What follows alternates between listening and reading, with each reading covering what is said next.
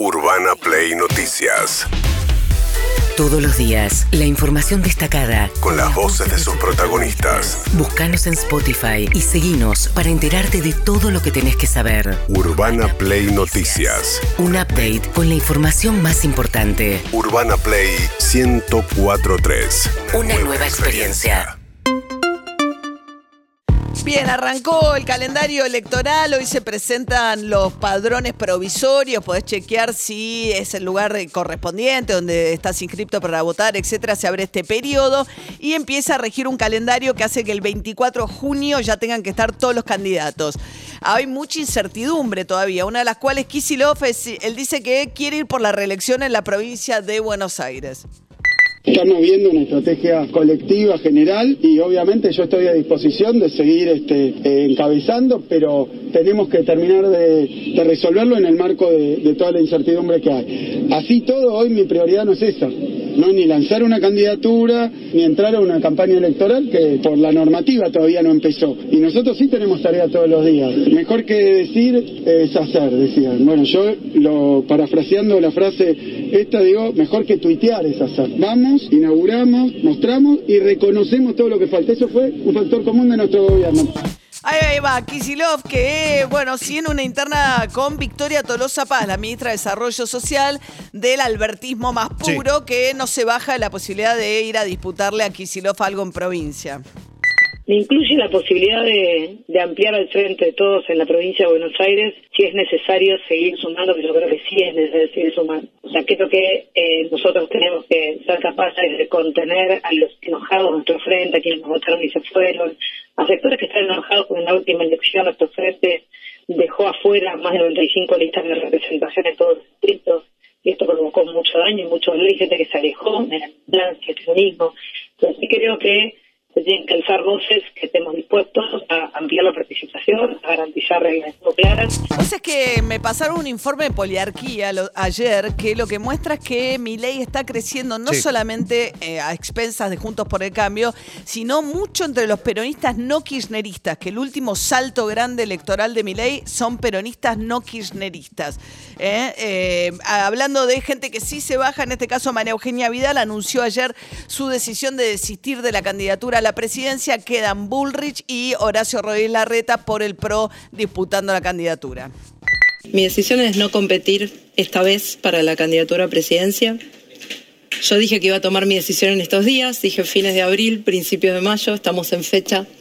Y bueno, después de haber recorrido todo el país durante más de un año y medio, fui encontrando lo esperanzador que tiene la Argentina, que es todo ese potencial, pero también mucha angustia, mucha tristeza por todo lo que nos pasa, ¿no? Por la inflación, por la inseguridad, por un gobierno que no da respuestas. Y también advertí cada vez más la grieta entre la política y la gente, ¿no? Y la necesidad de fortalecer la unidad de Juntos por el Cambio en cada lugar del país. Bien, dijo que en la ciudad de Buenos Aires tampoco va a ser la tercera candidata, o sea, solo sería si se bajan los demás. Por ahora ni Jorge Macri ni Fernán Quirós se quieren bajar, así que no sé, por ahora sin candidaturas eh, María Eugenia Vidal.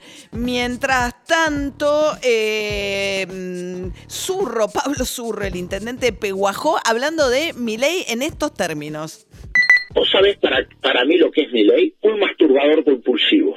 El tipo se enloquece, porque bueno, viste que uno se masturba cuando es chico, pero él como es un masturbador compulsivo, le agarran esos ataques de, de, locura que le parece, vamos a tirar el Banco Central, y mentira. Entonces, todo, le damos demasiado volumen. Mira, sí, militemos nosotros con lo que tenemos.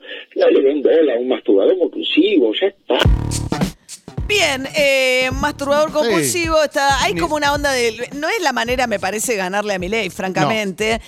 Ah, estaba Julia Mengolini, ayer fue muy viral también un comentario acerca de que vive con perros, que no se le conoce ninguna pareja, que tiene un Que dijo que estaba enamorado de, su, hermana. Entonces, eh, y, lo pusieron en un contexto como si fuera algo poco clara esa Sí, relación. ¿por qué no discutimos las políticas de Milei? Me parece que ya hay Sí, y también que la gente se masturba aún no siendo chica, ¿no? Claro. Porque dijo, bueno, Bueno, muy bien. Mientras tanto, eh, Gabriela Cerruti, la portavoz presidencial, ayer eh, había publicado Roberto García una nota muy agresiva eh, sobre lo que fue el viaje a, A Brasil. eh, a Brasil con dimes y diretes respecto de qué había pasado con la comitiva, pero realmente muy agresiva eh, respecto de si por qué se había vestido rojo y por qué había participado en no determinadas reuniones. Una cosa más Sobre todo en esa parte, digo, porque las discusiones de los funcionarios, de las internas, bueno, forman parte de las discusiones. Ahora, ¿por qué se viste una persona, sea un hombre, una mujer, de una manera? Es Sí, como- y a los hombres no les suelen cuestionar Claro. eso, digamos, ¿no? A ver, ayer que decía... Hemos visto cómo se ha comparado a Cecilia Moró con una enfermedad mortal, hemos visto cómo se ha descalificado a Victoria Tolosa Paz por ser Madame D o la mujer D, y hemos visto en las últimas horas cómo he tenido que explicar, cosa que no pienso hacer porque si hay algo que no voy a hacer es dar explicaciones frente a la violen- violencia, sino sencillamente denunciarla, porque en una reunión de cuatro horas, muy importante, entre el gobierno argentino y el gobierno de Brasil, donde había 14 varones de traje negro. Yo tengo que explicar por qué estaba yo de traje rojo. Queremos, las mujeres que ejercemos la política, volver a decir que queremos ejercer la política en libertad.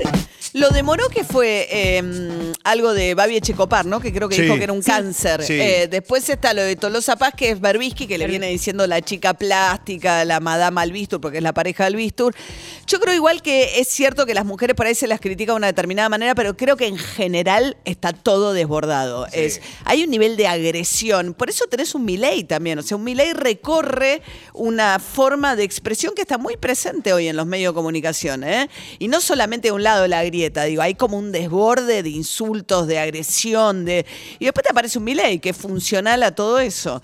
Mientras tanto, Daniel Scioli, el embajador argentino en Brasil sobre el viaje, hay mucha especulación de qué pasó, ¿no? Si fue porque Lula no pudo, porque Lula tiene muchos problemas de, tiene un gobierno de coalición, está enfrentado con el titular del central, con lo cual algunos esperaban un anuncio más rápido para poder hacer con Brasil lo que se hizo con China.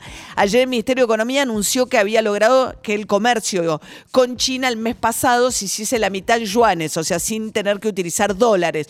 Bajaron los dólares financieros, ayer bajaron un poquito el dólar blue, pero el central sigue perdiendo reservas, con lo cual sigue siendo clave buscar, nada, cómo zafar del impacto ahora de la sequía. Scioli que dijo este, sobre el viaje de Alberto Fernández.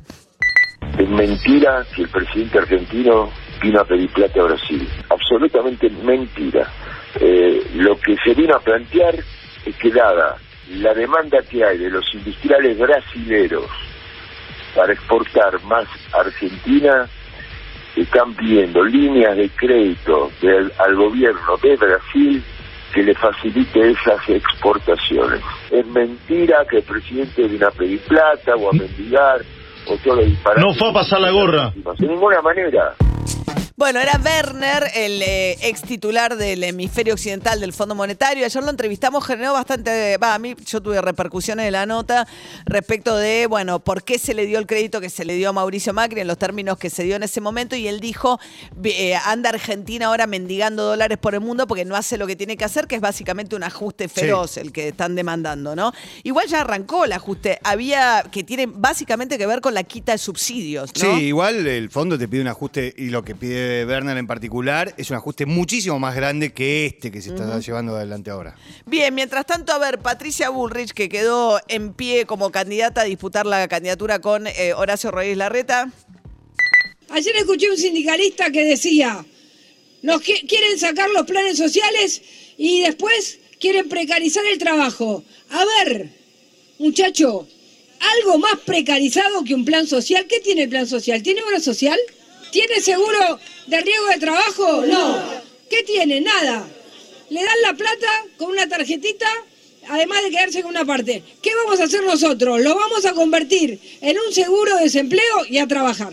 Quiero decir, quiero, ¿qué voy a hacer como ya no? Ya a ver, ya te lo voy a contar, ya te lo voy a contar, tranquilidad. Ahí le gritan, ¿qué vas a hacer con Moyano? A Patricia Burrich. Había trascendido que ella cuando se reunió con los empresarios en el Yao Yao había dicho que iba a revisar todos los convenios colectivos de trabajo. Después cuando la entrevistamos acá dijo que eso no era cierto. Eh, ¿Qué piensa hacer con los sindicatos? Ayer Horacio Pietragalas, el secretario de Derechos Humanos, Sí. es de la Cámpora, es hijo de montoneros e insólitamente le revolvió él a Patricia Burrich su pasado montonero por la cabeza. Bueno, la verdad que lo de Patricia Bullrich es lo más nefasto que uno puede puede escuchar, ¿no? Porque ella era montonera, porque ella era parte de esa organización, ella era convivió con, con muchas personas que eran parte de esa organización, fue eh, digamos miembro de una organización que tenía eh, como objetivo también la lucha armada y hoy está plantada en este lugar eh, la verdad que sorprende porque ahí pasaron un montón de compañeros y compañeras de ella y bueno, ahí habla de la clase de persona nefasta que es. Bueno, no entendí mucho el reproche que le hace, como que si la, le- eh, eh, él es hijo de Sí. militantes montoneros desaparecidos, Sí. sí. El reproche que le hace es eh, Yo creo que lo que intenta decir es que, que ella, que critica a los sectores del peronismo que formaban parte de Montoneros, fue montonera y ahora está del otro lado, como si fuera. Ah, A ver, alguna vez armé una molotov, pero, Pero- me olvidé ya. Claro, ella en realidad, la hermana de Patricia Burrich era la pareja de. eh, de, de Rodolfo Galimberti. Sí. Ese era el vínculo, eh, la- eh, y que muere en un accidente automovilístico en París, creo, si no me equivoco. Bueno, y ayer Cristina Fernández Kirchner, metiéndose en la discusión de la deuda por lo de Werner, retuiteó eh, un compilado de declaraciones de funcionarios del macrismo que al llegar al gobierno decían que Argentina, cuando ellos toman el poder después de 12 años de kirchnerismo, tenía muy poca deuda en dólares. Eh, Siguió con ese tema. A ver, lo de Dujovne que subió Cristina a sus redes. de problemas que dejó la administración anterior, también nos dejó una bendición, que es que el gobierno anterior era tan estrafalario, tan poco comprensible, tan poco homologable para el resto del mundo, que nadie le prestaba plata. Entonces, la Argentina hoy tiene niveles de endeudamiento bajísimos, tanto a nivel del gobierno, como a nivel de las empresas, como a nivel de las familias. Bien, eso decía Dujovne antes de asumir. Mientras tanto, cerramos con Martín Tetas, el eh, diputado del radicalismo. Es el día uno hay que terminar con eso. Ah, ¿sí? Por supuesto. Ah, bueno, bueno. No puede haber, no puede haber 15 dólares distintos. Ahora, en realidad, en lo, que- lo que debería corresponder, yo eh, quiero escuchar un presidente que diga, un candidato a presidente que diga, mire, yo el día uno le voy a dar independencia absoluta al Banco Central. Ergo, no me pregunte más qué voy a hacer con el dólar, qué va a pasar con la inflación, porque no va a depender de mí. Esto es lo que debería pasar. Nosotros deberíamos conseguir, todavía no apareció ese presidente, pero deberíamos conseguir un candidato a presidente que diga, mire, lo que yo voy a hacer es el día uno renunciar a la política monetaria, no solamente para mí, sino para la posteridad de los presidentes. Nunca más un presidente de la nación va a poder nombrar al presidente del Banco Central o desplazarlo.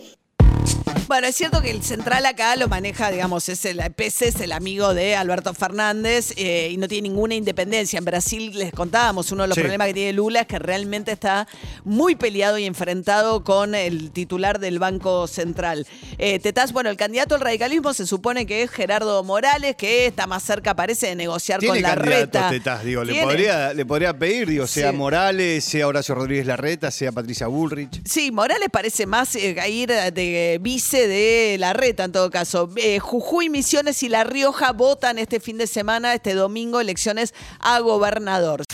Urbana Play Noticias.